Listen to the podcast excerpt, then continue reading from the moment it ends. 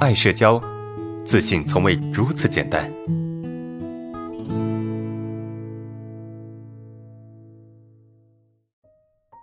好，来看第二个问题啊，为什么在我说话啊说完话，别人表达与我不一样意见时，有时候我会压抑自己的，我会去压抑自己认同对方啊，有时候会有不同，会有不认同的表情出现啊，又担心对方被我影响，破坏人际关系啊，这种情况该怎么改变？你的意见跟别人不一致时，你会去压抑自己啊，然后呢？认同对方的观点，好，这种其实也能够理解啊，也能够理解。为什么呢？因为你会觉得对方的观点比较重要，你会觉得，呃，我的观点不重要。为什么你要压抑自己呢？因为我不重要嘛，我的观点就是我，对吧？我的观点是来自于我这个人的，是不是？别人的观点是来自于别人这个人，我觉得我的观点不重要，他的观点才重要，所以我会压抑自己。那变相是什么意思？就是。我觉得我不重要，他重要；我觉得我不重要，别人重要，是不是？所以我压抑我自己，对吧？然后你因为你在压抑嘛，一旦你压抑了自己，那么你总会通过某种形式展现出来。比如说，你通过什么形式展现出来？你通过不认同的表情，对吧？你虽然说你压抑自己了，你表现出了某种认同，但是你的表情可能会出现一些不乐意。不甘心、不情愿、不开心，对吧？嘴巴上，嗯，你挺好的，但是表情没有一种欣赏的表情。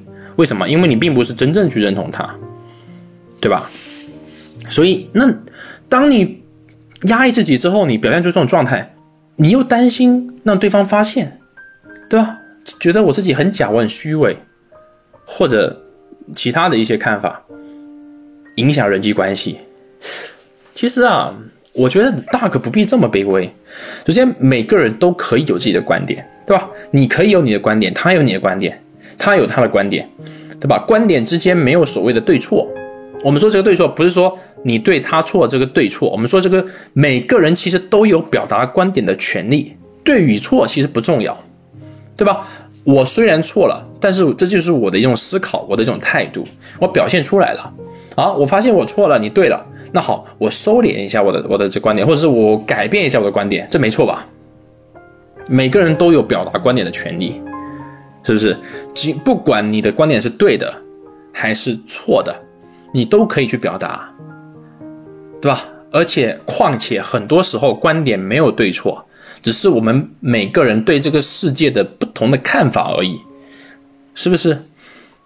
所以这个点上我们要。保持一种公平的态度，我们要保持一种公平的态度，就是别人可以有他的观点，我也可以有我的观点，对吧？这里面我允许他人表达，我自己也应该去表达，哪怕你很害怕，哪怕你很紧张，你也应该试图去表达你的观点，对吧？这个点啊，我觉得不能少，因为如果我们老是去压抑自己的观点，老是去压抑自己的一些。一些想法，那么他总会通过各种更糟糕的形式展现出来。比如说，你表面上认同了对方，但是你的表情却不认同，对吧？这样子你会更害怕，还不如你一开始直接去说出来，一开始直接去表达出来。哎，我觉得我是这样的，对吧？我们各自表达自己的观点，然后呢，如果对方是对的，我们就承认，我们就承认，我们就接受咯。啊，我发现你是对的。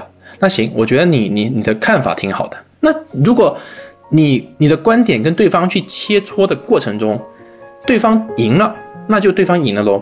我们就大胆的大方的去接受他就可以了，对吧？这没有什么问题啊，这没有并没有什么问题。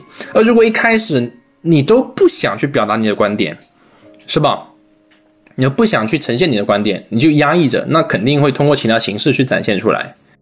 所以第一个哈，你要注意的就是你要时常去表达你的观点，你要时常去表达你的想法，哪怕你再紧张，哪怕你再不自然，你都要试图去表达。